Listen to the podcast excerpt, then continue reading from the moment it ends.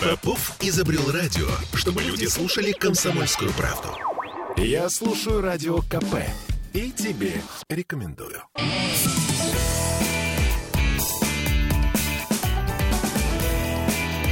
Запретных Милонов. 17.03 в Петербурге. Кошмар. Вы бы видели, что тут творится, граждане дорогие. Мама дорогая. Виталий нашел у меня книжку про секс. Но она была нужна кому-то. не, вы говорите, вы говорите полное название книги. Секс, евреи секс. Вот, вот именно. Евреи и секс, да. А, хорошо, об этом мы поговорим, может быть, в программе «Накипело» сегодня вечером, как вы думаете. А с Виталием мы сегодня будем говорить на самом деле о Казахстане, потому что оригинальный мой гость Бешбармак. а, очень оригинально принял решение провести праздники. Поехал в Казахстан на Рождество. Виталий, вы зачем такое себе позволили? Что, что вообще за... Я не знаю, как это назвать печатно. Какой русский не любит провести Рождество в Алматы? Ну, это же действительно странно. Что Почему? вас, черт вас Прекрасно. понес туда? Интересно, очень интересное место, кстати, с точки зрения того, что это часть нашего общего пространства. И До недавней... Кстати, совершенно... Какого не- вашего общего О, пространства? нашего стесня- общего, нашего общего мира э, с э, бывшего СССР, который, кстати, не хотела совершенно отделения от Советского Союза. Это все сделали Шендеровичи с, э, в трениках с коленками и Ельцины. Вот. А люди совершенно не собирались отделяться. Это, безусловно, страна, которая не так давно в историческом, ну, в исторической перспективе, действительно совсем недавно, была частью нашей общей с вами страны. И мне было интересно, как так произошло, что вооруженные какие-то бородачи бегают по некогда части нашей родины и убивают людей, грабят магазины, насилуют. Это ну, недопустимая ситуация, конечно. И действительно ли там есть мирный протест, о которых писали гомосексуалисты из Нехты, или это не, это не мирный протест, а это, по большому счету, бандитизм и терроризм. И Так. как я могу рассуждать на эту тему, не побывав там, не увидев все своими глазами? Я же, это же моя работа, поэтому я там был, я оказался там, увидел сам и разграбленные магазины, и выломанные банкоматы, и кровь на улицах, и стрельбу. Все это видел, и, конечно, самое большое заблуждение, которое есть у многих наших сограждан, то, что это имело какое-то отношение к митингам. Митинги в Алмате действительно были, и он был один день, там люди протестовали против чего-то. Люди А, протестовали против, против- повышения цен Значит, на это, сжиженный вот, газ это, вот, это, вот это э, как раз э, полная неправда, потому что в Алмате никто не пользуется сжиженным газом. Чем они заправляются? Они заправляются бензином. В Алмате никто не пользуется. Этим пользуются в сельской местности. Для алматинцев проблема сжиженного газа, конечно, ну, важна, но не так, чтобы пойти на митинг. И вообще надо понять, что алматинцы — это такие очень особенные люди. Во-первых, это абсолютно идеально чистый город. В Чистейший. отличие от Петербурга. Слушайте, ну вот вы начинаете. Это сразу. город, город нет, э, голос недругов каких-то. Так вот, это абсолютно чистый, очень спокойный город, где безопасно достаточно ходить. А, Люди там живут а, разных национальностей. Русские там себя чувствуют вполне себе комфортно. Все надписи на двух языках. То есть это, я могу сказать, что надписи на русском там больше, чем в Белоруссии. Так вот, для, в западной, предположим. Ничего себе. А, люди там себя чувствуют прекрасно. Я общался. Я... Так, подождите, давайте вот эту вот райскую картинку мы не будем Нет, сейчас райской картинки нет. Конечно, там есть проблемы. Конечно, там есть сложности. Люди вышли на митинг, причем Почему с- они вышли на митинг, с если вы уходом- говорите, что это не газ? с уходом Назарбаева а, люди перестали бояться выходить, потому что при Назарбаеве были такие жесткие ответки всем митингующим. При Такаеве есть чуть большая демократия, свобода, и, в общем, люди выходят на митинг, и есть интересное взаимоотношение митингующих и полиции, потому что полиция там не прессует митингующих, митингующие не прыгают на полицию. То есть вот есть некая договоренность, поэтому, в принципе, обычный митинг проходит вообще без оружия у полицейских. Но вы не поняли, из-за чего люди вышли на митинг. Ну, нет, люди вышли. Понятно, что есть э, действительно и повышение цен некий, и э, кризис, э, связанный с пандемией. То есть люди вышли, есть лидеры оппозиции, они вышли на митинг. И причем, как говорили сами полицейские, мы пошли туда без оружия, к этому митингу, потому что были изначально договоренности с лидерами оппозиции о том, что, ну, все пройдет мирно и по-человечески. Так все и было. Ми- Первый день митинга был абсолютно нормальный митинг не предвещало ничего беды. Пока абсолютно другие люди, не митингующие, не люди, которые задают какие-то вопросы, а просто какие-то обормоты с окраин а, Алматы, из-под из Алматы, не, организованным образом не приехали с оружием и не стали выдавать каким-то новым людям, которые там появились, а, арматуру, резанные трубы. А, и вот все, что мы видели, там якобы мародерство, грабежи и так далее, это не мародерство. То есть пришла вооруженная группа, которая тут же решила слиться с митингующими, заручиться поддержкой народа, и заниматься собственным обеспечением, обеспечением, как говорят у нас в Москве, э, обеспечением собственной жизнедеятельности. Они так. тоже захватили продуктовые магазины, чтобы себя э, накормить, магазины одежды, чтобы себя одеть. И То есть, на самом деле, э, митинги превратились, как мы знаем, в вооруженное противостояние. Кто привел этих вооруженных людей? Э, как мы знаем, сейчас арестованы многие силовики казахские. Приверженцы Назарбаева. Дело не в том, что приверженцы а они Назарбаева или нет. А дело в том, что все силовики, которые отвечали за то, чтобы эти люди не, не попали в Алмату, Алматы, они ничего не сделали. И мало того, у полиции было изъято оружие по команде руководства. У полицейских два дня вообще полицейских в Алмате не было. Их отозвали. А, какой странный факт. И ведь мы же понимаем, что это не проявление непрофессионализма, а это, это конкретно... проявление профессионального попытки профессионального госпереворота. Но вот. мы же всегда, вот. понимаете, многие люди близоруко немножечко а, начинают размышлять, что это всего лишь навсего внутренний конфликт, конфликт элит. Я с вами отчасти согласен. Значит, э, просто конфликт элит, что имеет в виду э, господин Милонов, да, Назарбаев и Такаев? Так. Отчасти это правда. Но мы всегда должны понимать, что есть конфликт элит, и есть те силы, которые используют внутреннюю нестабильность для того, чтобы э, совершить свой сценарий. Вы Знаете, сейчас мне скажите, что это Госдеп, ладно? Нет, слушайте, при чем есть Госдеп? Совершенно понятно, что протурецки ориентированные силы экстремистские попытались использовать эту ситуацию для того, чтобы создать, продолжить вот эту вот азиатскую дугу нестабильности, для того, чтобы в подбрюшье у России возникли новые очаги напряжения, чтобы Россия оттянула свои силы, в том числе военные, на э, юг России, потому что ну, совсем у Сибири должна была быть ну, просто полыхающая территория. Э, умно. Понятно, что турки сами бы до этого дела никогда не додумались, поэтому... Кто их научил? Поэтому турки, э, косны, э, плохо разговаривающие на английском, получали инструкции на прекрасном Queen's English. Вот. Эм, и... От кого? Виталий, не говорите слушайте, загадками. Слушайте, ну, понятно, что... Ну, что значит загадками? Это не загадка. Понятно, что э, в рамках определенных сейчас там огромных тектонических подвижек давление на нашу страну, попытки создания очагов напряженности вблизи границ нашей страны. Не своими руками а, определенные наши партнеры из э, Великобритании через своих подрядчиков подлые, из Турции. Подлые англосаксы. Слушайте, да, слушайте, почему здесь по... они не подлые, они действуют в парадигме своих ценностей. Им необходимо сделать так, чтобы у России было множество проблем. На множестве территорий, множество направлений были бы проблемными для России. Они делают так, как считают нужным. То есть нужно относиться к этому не с эмоцией, не с точки зрения плюса или минуса, а с точки зрения понимания ситуации. Значит, давайте подведем итог. Э, я правильно понимаю, что э, то, что произошло в Казахстане, это э, не подлые, просто э, рационально просчитанные ходы а, наших англосаксонских партнеров. А, Верно? И, и, ну, англосаксонских руководителей и их э, э, турецких подрядчиков. Я бы сказал, что то, что в результате получилось, это все-таки некая победа совместно российско-китайского вектора э, в Казахстане над э, турецким вектором. Потому что... Понят... А вы уже видите какой-то российско-китайский вектор? Ну, дело, дело в том, что понятно, что э, Россия и Китай — это те страны, которые активно сейчас противостоят э, вот этой попытке создать революции на постсоветском пространстве. И Китай тоже противостоит? Китай тоже. Давайте мы вспомним э, роль Китая в Белоруссии когда китайские специалисты помогали гасить вот эту вот э, разгорающуюся революцию. И да, у нас есть свои собственные нюансы, не все безоблачно, но все-таки удалось отстоять мирное развитие, мирный диалог.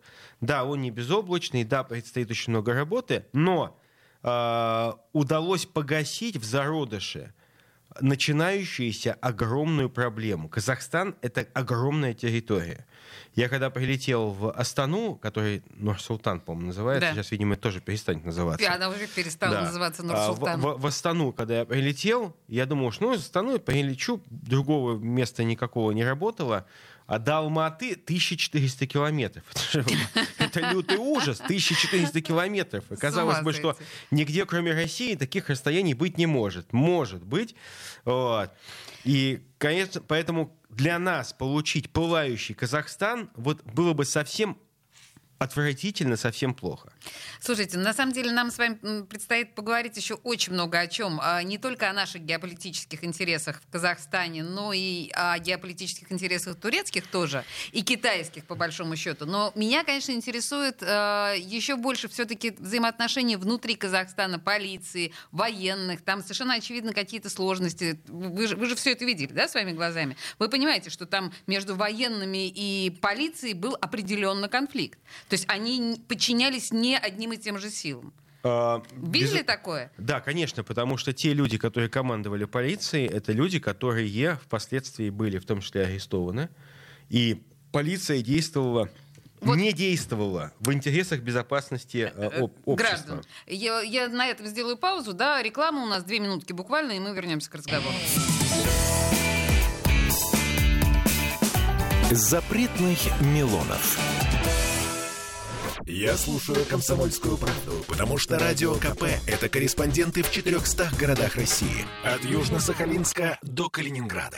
Я слушаю «Радио КП» и тебе рекомендую.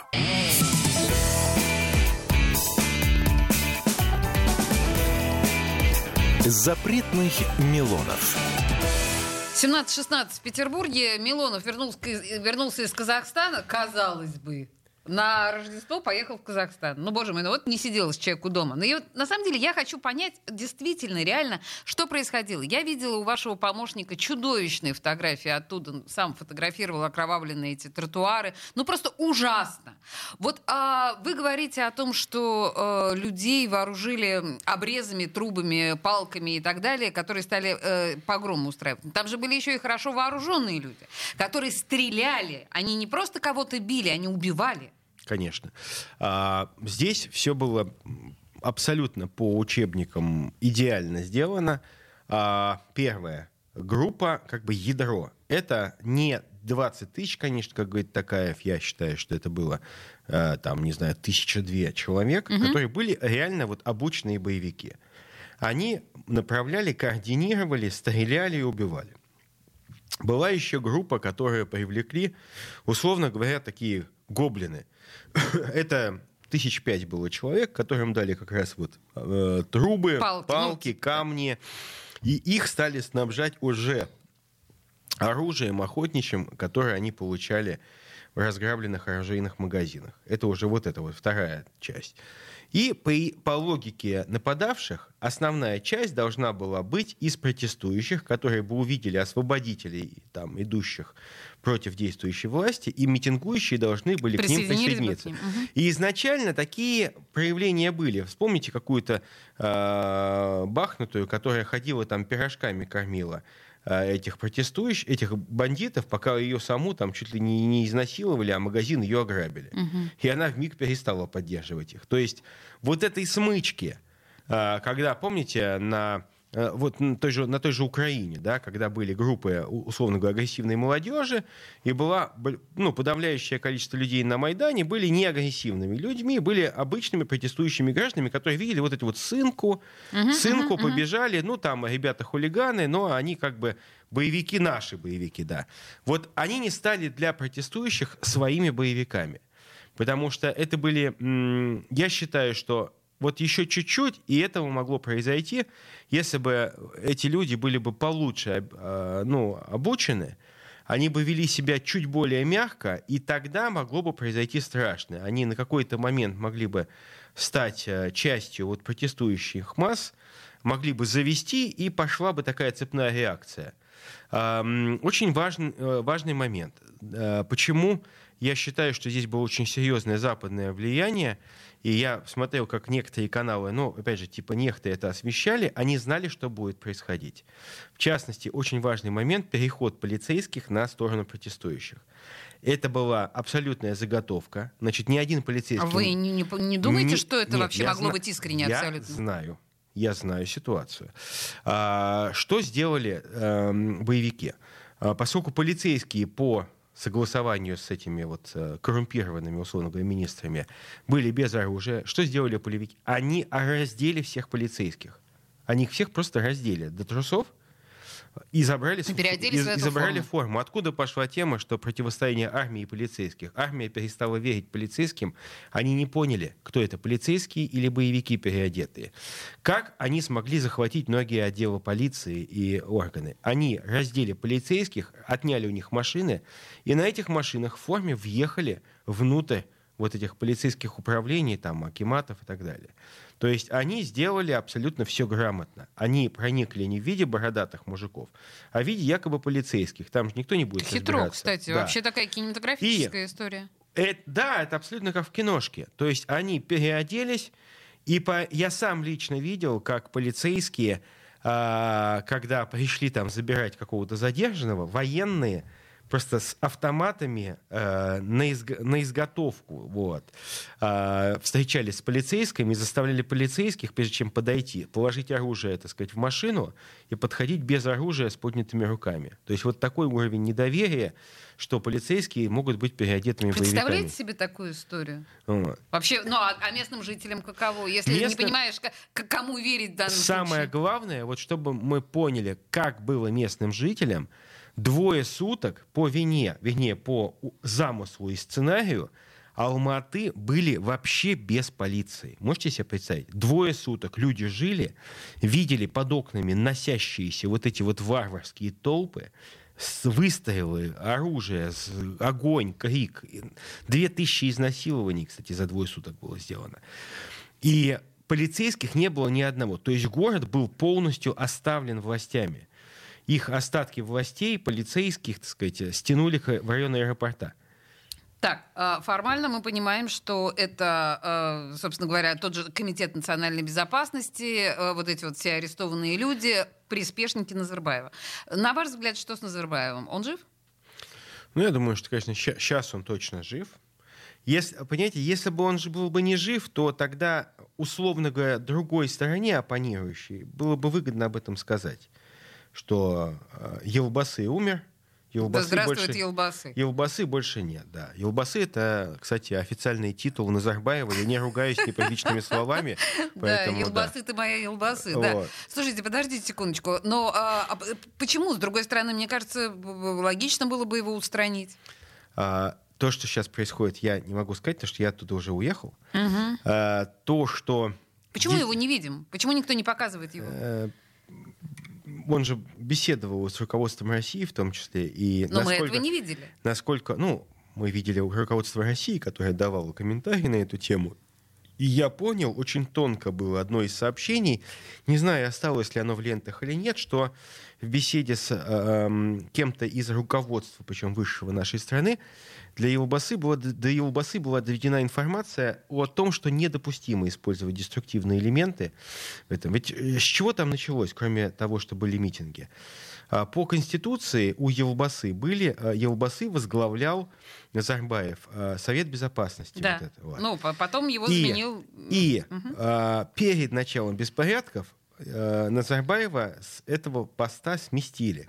То есть у него отобрали контроль над силовиками. Моментально вспыхнуло вот это вооруженное противостояние. Ведь э, давайте вспомним Россию. Чего там греха таить? 17-й год. Ведь э, Вряд ли можно... Да, да, 1917 год. Вряд ли можно было бы представить победу большевиков и парадное шествие там, немецкой армии, германской, если бы не было бы внутреннего противоречия, не было бы внутренних конфликтов между Николаем II и его ближайшим окружением, между министрами вот, и военными. То есть всегда, надо понимать, что зайти в любую страну просто так со стороны невозможно. нужно всегда использовать боярские бунты. Бояре — это те, кто открывают ворота. Вот. Да, хорошо, я поняла. А, как вы думаете, а, местечко в Ростове для Елбасы Назарбаева рядом с Януковичем найдется? Ну, ну, обязательно ли в Ростове? Ведь все-таки есть более другие, более близкие для него регионы. Но мне кажется, что а, гарантии безопасности для этого человека должны быть, а, потому Почему? что а, вот, чтобы нам понимать, что происходит в Казахстане. Казахстан богатая страна. Там есть нефть и газ. В отличие от нашей страны, нефть и газ в Казахстане добывают английские компании, американские. Есть еще чуть-чуть японцев. А, Это акционерное общество, где а, часть акций принадлежит как раз иностранцам, бенефициарам. То есть в казну а, Казахстана попадает не так много денег. А со стороны казахской там почему-то, как говорят, я боюсь ошибиться, конечно, и тем более напрасленно навести, но как говорят, что с казахской стороны а, акционерами являются члены какой-то вот некой семьи, близкой к Елбасы. Опять же, возможно, злые языки из-за бугра я, не, я лично свечку не держал. Но люди, а, причем серьезного уровня в Казахстане, они напрямую говорят, что бенефициарами э, экономики, вот, благосостояния э, в Казахстане не являются ну, более широкий круг людей. То есть вот если мы возьмем бюджет Российской Федерации, что бы там ни говорили, недовольны или довольны, но в бюджете Российской Федерации понятно, вот доходы нефтегазовой отрасли составляют, ну там, плюс-минус 30% бюджета. Мы можем все что угодно говорить, но это 30% бюджета. То есть бюджет это уже не, чья, не чей-то карман, это, это бюджет. А, вот в Казахстане ситуация другая. Там основную денежную, так сказать, от- основной бонус от нефтегазовой отрасли не получает бюджет. И люди не являются бенефициарами, хотя бы опосредованными э- этих доходов. И, а, безусловно, Так, там хорошо. а, елбасы, конечно, Это, в это- свое это вы время мне отвечаете на вопрос, очень, почему, очень много всего распродал. там. почему мы дадим э, гарантии безопасности Елбасы? А, Я просто думаю, что м, э, это такой гуманистический подход, а, что на момент вот сложности в, этих, в этой стране а, человек может получить у нас ну, некое там политическое убежище. Мы прекрасно понимаем, что на протяжении там, десятков лет Назарбаев взаимодействовал с нами, есть какие-то отношения. И э, быть страной, которая там жаждет крови, ну, России не в традиции. Э, в традиции России поддерживать старых э, тиранов. Слушайте, давайте мы не будем давать вот оценку, кто такой старый тиран. Это же всегда, всегда очень сложно. Вот знаете, старый тиран кто? Янукович, эм, да, а может быть Лук, э, Е- Лукашенко, Ярош- да, Ярош- ну, Ярош- называйте вещи это своими как это- именами. как же там это, вот, э, вот такой- Лукашенко, Лукашенко. Вот. А кто старый тиран? Лукашенко, Янукович, Зеленский, молодой тиран, молодой, ну тоже Да тиран. не тиран пока. Ну, слушайте, ну тиран, ну, по большому счету. Слушайте, на самом А, деле, не-не-не, Или подождите, вот это вот не- Украину вернемся к теме Молдавии, там, Казахстана. да. На самом деле, после новостей буквально через три минуты. Не уходите. Запретных Милонов. Я слушаю «Комсомольскую правду», потому что «Радио КП» — это корреспонденты в 400 городах России. От Южно-Сахалинска до Калининграда.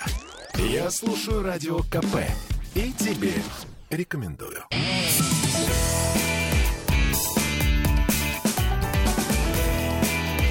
Запретных Милонов.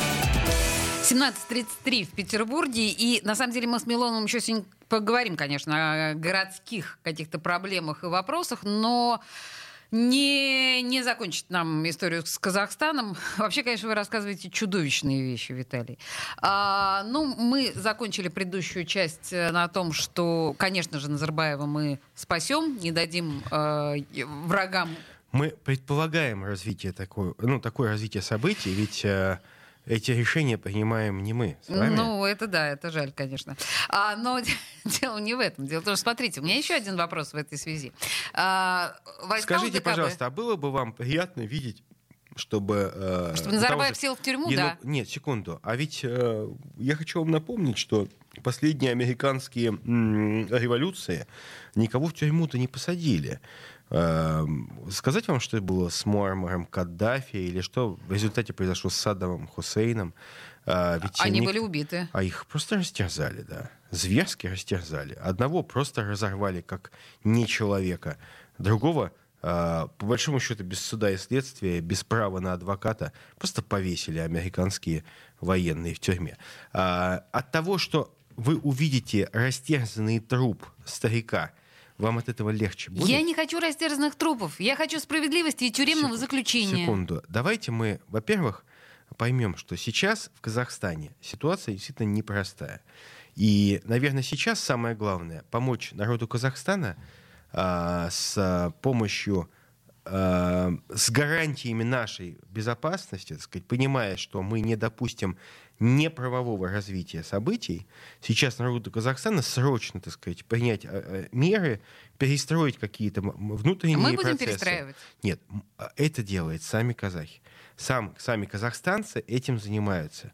Мы должны быть гарантом а, от внешнего вмешательства, потому что действительно те, кто придут с палками, не с палками, а с оружием там свергать, они будут не жителями Алматы. Так, слушайте, вот скажите мне, пожалуйста, а войска ОДКБ, которые были собраны прям по щелчку, то есть понятно, что э, Путин думал дня два после разговора с Такаевым, потом, значит, буквально моментально были собраны эти, как нам говорят, наши, две с половиной... Наши голуби мира моментально голуби готовы мира. к вылету. Да, на самом деле, действительно очень быстро. Мы продемонстрировали потрясающую мобильность. Мы ломанулись туда, там буквально несколько дней э, просуществовали и точно так же по щелчку свалили оттуда.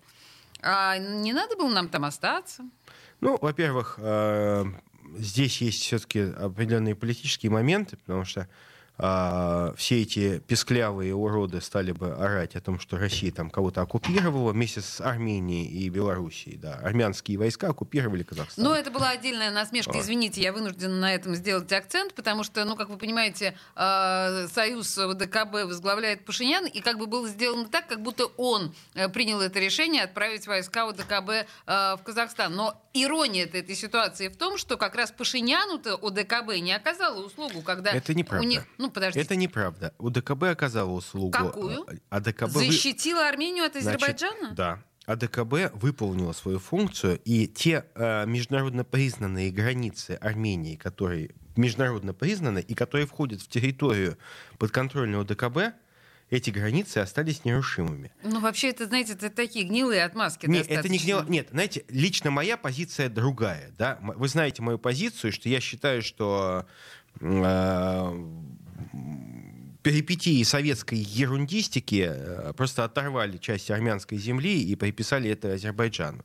Это моя личная позиция. Там, угу. Пусть там Алиев не возбуждается вот, на эту тему. Это моя личная позиция. Но я просто говорю, что что касается АДКБ, то АДКБ как раз э, выполнила свою миссию, и есть границы, которые мы вместе защищаем.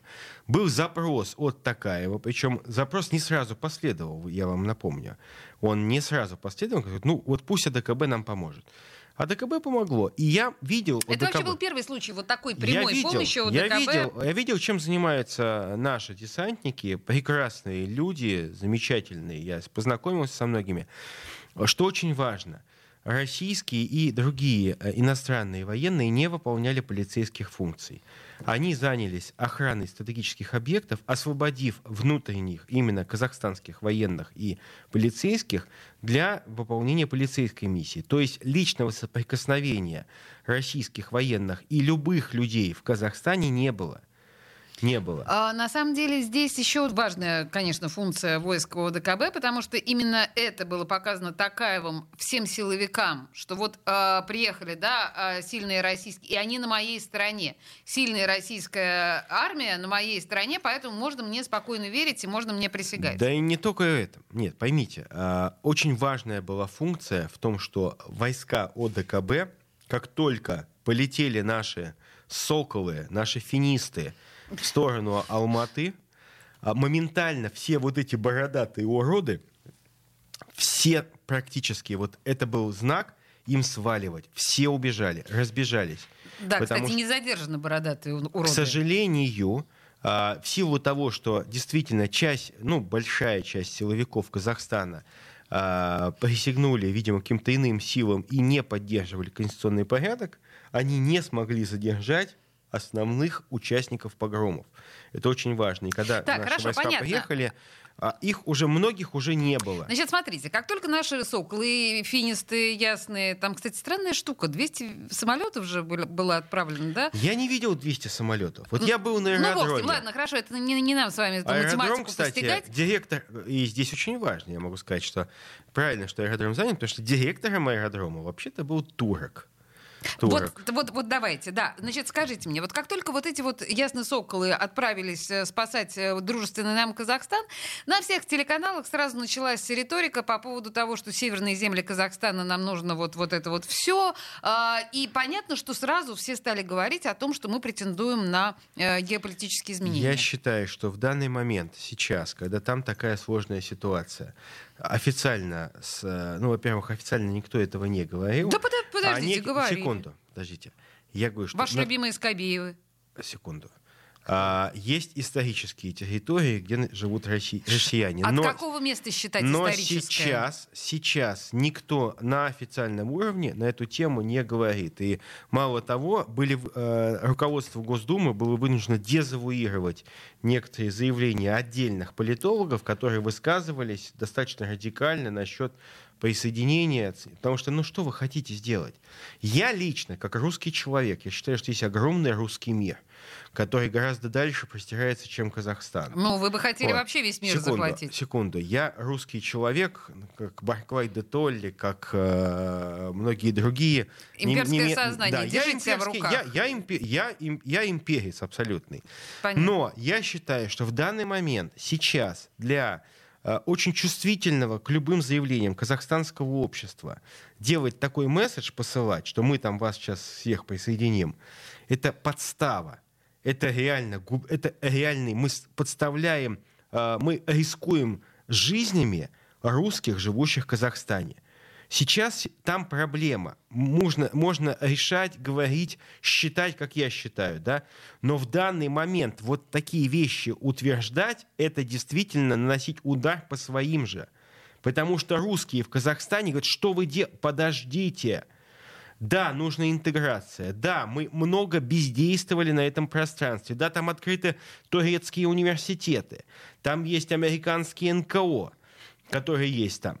Вот. Ну и Это- хорошо, что они там есть. Секунду. А, да, они там есть. Главное, что а, многие боевики, чтобы не, не, не, не были апологетами этих Боевики в американских университетах, Секунду. Виталий. Боевики не в американских университетах, но я вам могу сказать, что те а, имамы, которые там, неофициальные имамы казахстанской, мусульманской, а, ну, м, так сказать, казахстанских магометан, а есть неофициальные имамы, которые собирают там у себя разных людей, вот, имамы, получающие поддержку из Турции, вот эти имамы призывали к вооруженному мятежу. Давайте-ка, вот смотрите. Точно так же, как в Крыму. Вы, вы- вы сами, на самом деле, сейчас вспомнили про имамов и Турцию. Мы понимаем прекрасно, что у Эрдогана есть вот эта вот безумная совершенно идея про Великий Туран.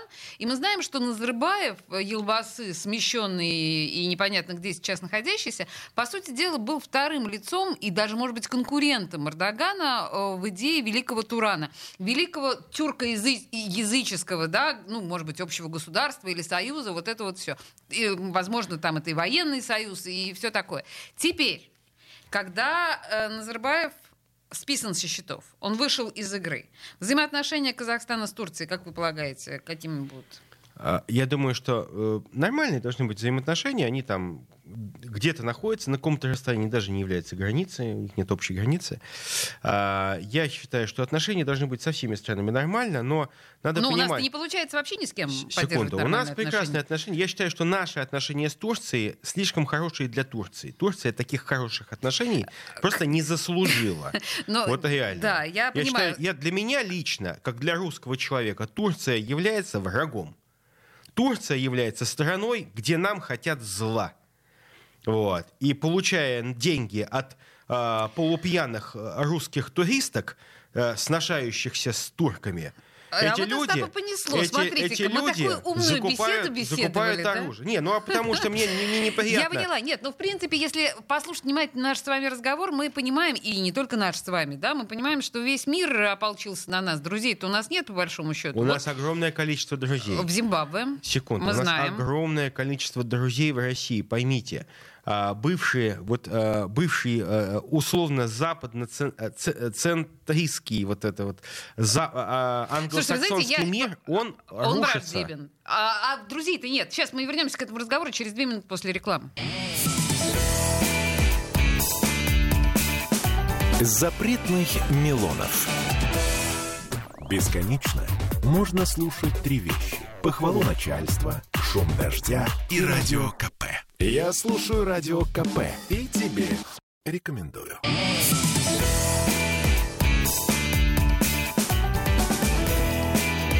Запретных Милонов. 17.46 в Петербурге, и мы продолжаем. Собственно говоря, мы в предыдущей части э, закончили на идее о том, что у Чебурашки нет друзей, а вы мне настаивали, что есть. А я вам говорила, что кроме Зимбабве, Ганы и, может быть, Чада, друзей у нашей страны нет. Ну, это, знаете, также вот можно, ну, такие вещи можно говорить, да? Вот Можно. некоторые говорят, что Россия страна бензоколонка. Так. Какой-нибудь там А Шендерович. кто у там. нас в друзьях из уважаемых? Я считаю, что у России огромное количество друзей. Ведь а, можно ли считать, что а, Байден представляет интересы большинства американцев? Нет. А, Нет. то есть простые американцы наши друзья. Нет, просто понятно, что э, говорить о том, что э, коммунистическая партия Советского Союза времен там, э, не знаю, Константина Черненко, там, да, э, что она руководила всеми людьми, нельзя. Понятно, был- есть зомбирование людей. Вот. И, конечно же, если бы американцы узнали правду, они бы, конечно, И вы видите, да, что Виталий сам колется. присоединились бы, присоединились К нашему бы Евразийскому к союзу. нам, к нам бы присоединились. Ага. Потому что э, то, что считает обычный американец, это, в принципе, абсолютно русский образ мышления. Вот, это традиционалистский. В общем, э, я Он- так понимаю, они- что мы обычный враждуем... американец ненавидит всех этих вот э, меньшинства, всех видов меньшинства. Не сбивайтесь, пожалуйста, цыганщину на вашу любимую тему, пожалуйста. Сейчас мы не будем говорить о геях и лесбиянках. Не-не, я Пожалуйста. говорю, а я говорю про всех меньшинства, про всех уродцев. А, Понимаете? Черные, вот, это все, Нет, да? про все уродство. Нет, а перекосы, БЛМ. Вот когда мы говорим про БЛМ, мы говорим про негров или мы говорим про уродцев? Мы говорим про Давайте уродцев. вернемся к друзьям. То есть, если я правильно понимаю, э, с нами не дружат политики, а простые люди во всем мире нас Конечно, любят. любят, вот так, конечно. да. Значит, э, в ситуации, когда мы сейчас оказались на грани уже прям даже не холодной, а горячей войны, я имею в виду переговоры в Женеве, я имею в виду ситуацию, когда нам все, в общем, ответили нет на наши эти, э, как это называется, э, Мирные, крики, мирные инициативы. Ну, наши мирные инициативы, требования не расширения НАТО, верно? Да, ну, А потому нам что сказали это нет. прямое нарушение наших договоренностей. Каких договоренностей? Таких НАТО договор- имеет право расширяться. Ну, значит, а мы имеем право охранять нашу территорию. Мы охраняем нашу Мы территорию. имеем право, да. И что мы будем делать в этой связи? Мы должны действовать, исходя из наших интересов. Перестаньте, пожалуйста, разговаривать со мной Секунду. языком Мы э, должны де- псевдодипломата. секунду, секунду. Если наш, если к нашим границам подтягивают вооруженную наступательную технику, мы должны адекватно реагировать. И что не это имеем за права- адекватная реакция? Мы не имеем, мы должны создавать. Значит, я вам хочу напомнить, позвоните вашим друзьям в Израиль. Так. а, И спросите, что они там сделали насчет э, территории безопасности, как они оккупировали просто Палестину к чертям собачьим, оккупировали, заняли не свои территории из-за того, что им, дишь, видишь ли, нужна территория буфер безопасности. Поэтому они просто тупо выкинули людей со своей Мы земли. так же поступим с Украиной? Секунду. Подождите, а почему? Давайте начнем с Израиля. Они же это сделали. Вы уже начали, а мы, мы Я повторим. считаю, что мы должны гарантировать право на самоопределение ряда территорий. Я считаю, что мы должны, моя личная позиция, мы должны а, признать ДНР и ЛНР сейчас, это, а, принять их в Ну, состав уже, судя по Российской всему, Федерации. мы этого не сделаем, потому что мы этого не делали уже Секунду, сколько? я считаю, лет. значит, мы много чего не делали. Э, Абхазия должна войти в состав Российской Федерации, Южная Осетия в состав Российской Федерации. Мы должны думать о, о собственной безопасности. Понимаете, победители не судят. Мы должны делать исторические шаги. Я считаю, что наша э, Российская империя заслуживает того, чтобы быть защищена. Потому что они-то все равно сдохнут. Они сдохнут, понимаете? Их затопчут мигранты. Их изнасилуют, к сожалению. Бросьте ваши Их фантазии, их будет- Виталий. они будут подвержены коз- козням египетским, понимаете? Волна насилия, которая катится по Европе сейчас от хаоса Значит, турецких если я иммигрантов. правильно понимаю, а, если действительно Украина и Грузия, предположим, вступят в НАТО, то мы введем войска куда? Нет, в я- Донбасс? секунду. Я никуда войска водить не могу. Я могу сам пойти и защищать с оружием в руках. И вы пойдете. А, да, и пойду. Так. И пойду. Вот лично я, лично, как в 2014 году, я снова пойду. Защищать с оружием в руках мирных моих друзей, моих, э, моих, моих близких людей, а, детей их. Вот, То есть вы пойдете агрессии. воевать против НАТО? Слушайте, я лично пойду. Лично я пойду, я готов. Пускай меня выгонят из кого угодно, там, из депутатов и так далее, но если пойдет агрессия... Так а какая мо- агрессия, если, значит, НАТО разместит свои, свой Если военный потенциал будут- на если- Украине? Так. Если, эти, если эти подонки будут угрожать безопасности моих детей... Угрожать чем? Своим существованием Секунду. на, на на границе? Наличие а, наступательного вооружения на границе вашего дома говорит о том, что это наступление будет произведено. Нет. Да, это закон. Значит, это абсолютная Вы действительно искренне полагаете, что НАТО может Я напасть на аб- Россию? Я абсолютно точно понимаю. А что зачем? Как только в России под воздействием там, огромного санкционного давления, э, внутреннего предательства, чего, чего угодно, сложится сложная ситуация нестабильности, это будет использовано как знак для интервенции. Зачем НАТО нападает на Россию? Потому что НАТО, России не нужна НАТО. Вы что? Почему России вы, не нужна НАТО, почему, конечно. Почему вы все считаете, вы живете в этих розовых иллюзиях, что существование России выгодно за России? Да ему наплевать на нас. Да не наплевать. Наплевать Да, решительно. но это, понимаете, это ваша вот такая позиция, она абсолютно близорука. Э, э, Планы, стратегические планы западных стран разделения России. Чтобы что? С- а, Дело в том, что Россия должна стать территорией. Так а чтобы что? Чтобы еще больше ослабить? Она и так уже в общем состоянии, мягко говоря, расслабленном. Значит, на сегодняшний день мягко расслабленная Россия обладает а, гарантией ответного удара и неминуемого, неминуемого уничтожения любого врага, который... э, И себя в том секунду. числе. Да, поэтому гарантия взаимного уничтожения является основой для, как ни парадоксально, современного мира. Это надо признать. А я- Если бы у России не было бы ядерного оружия, То что? то, поверьте, нас бы не было бы уже лет 25 На назад. нас бы кто-то сбросил ядерное оружие? Нет, нас, понимаете, нас заставляли отказаться от многих от вооружений, нас заставляли уничтожать собственную армию, нас заставляли распиливать собственные подводные лодки. Теперь мы встали с колен и пытаемся Слушайте, ну заставить там, НАТО с не расширяться. колен? Нет, а мы, что, что мы такое? говорим о том, что есть некие буферы безопасности, зоны безопасности.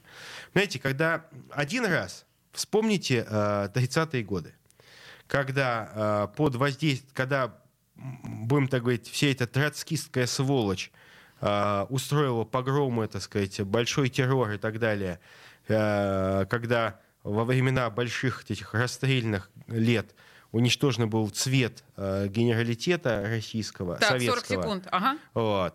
Тогда у нас близоруко мы тоже спокойно смотрели на расширение э, нацистской Германии. Потому что были даны гарантии безопасности, подписаны соглашения, они соблюдены не были. Мы тогда были не готовы, и наши самолеты многие были уничтожены прямо на аэродромах. Сейчас этого нельзя повторить.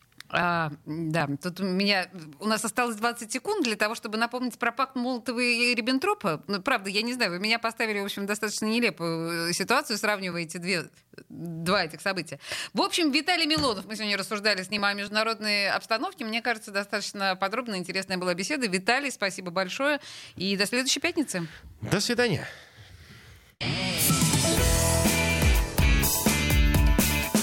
Запретных Милонов.